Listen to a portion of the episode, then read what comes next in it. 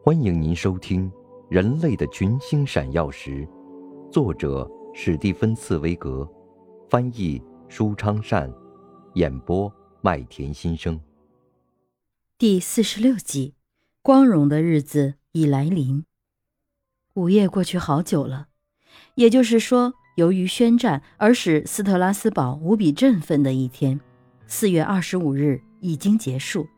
四月二十六日已经开始。黑夜笼罩着千家万户，但这种夜阑人静仅仅是假象，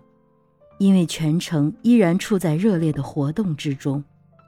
兵营里的士兵正在为出征做准备，一些谨小慎微的人或许已经从紧闭的店铺后门悄悄溜走。街面上，一队队的步兵正在行进，其间夹杂着通信兵的打打马蹄声。随后又是沉重炮车的铿锵声，单调的口令声，不时从这个哨岗传到那个哨岗。敌人太近了，太不安全了，全城的人都激动得无法在这样决定性的时刻入睡。鲁热也不例外，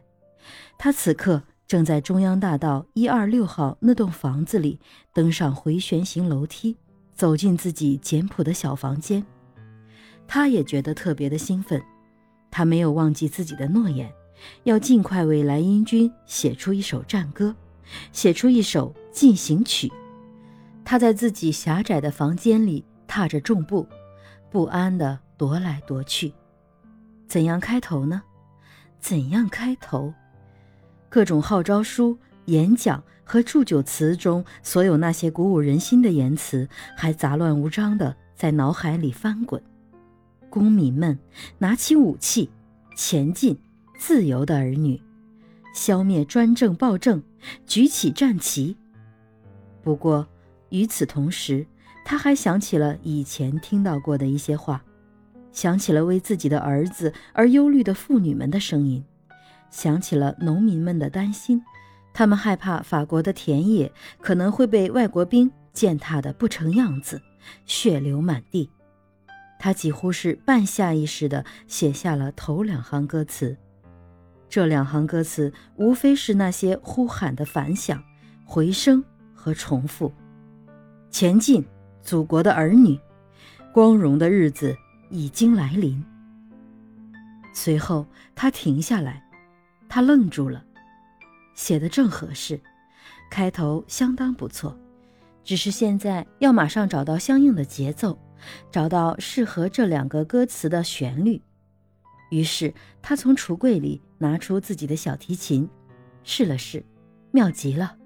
头几拍的旋律很快就和歌词的节奏已经完全相配。他急忙继续写下去，他感到全身仿佛涌出一股力量，拽着他向前。所有的一切，此时此刻自己心中的各种感情。他在街道上、宴会上听到的各种话语，对暴君的仇恨，对乡土的忧虑，对胜利的信心，对自由的热爱，顿时都汇聚到了一起。鲁热根本用不着创作，用不着虚构，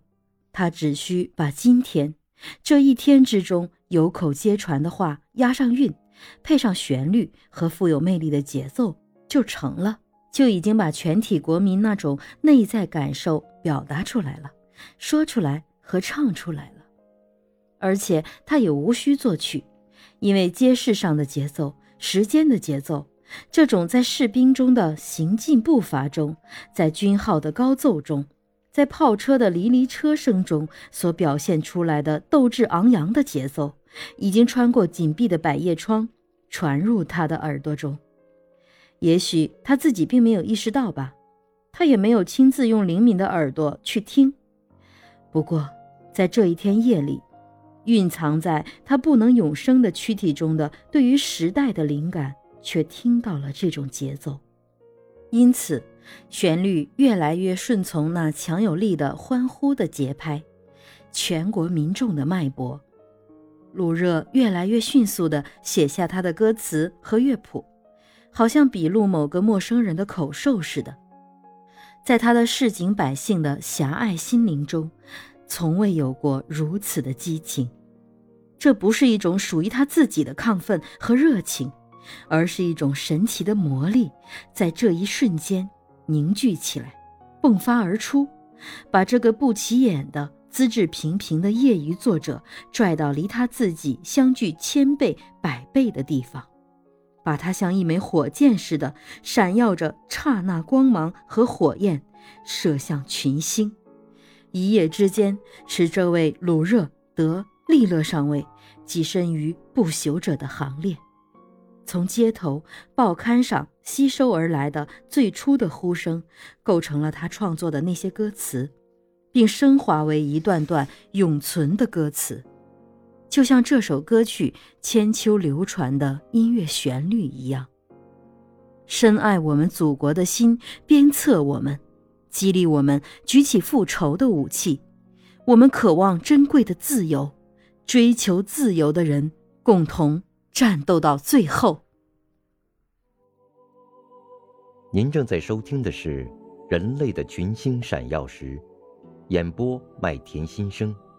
感谢您的收听。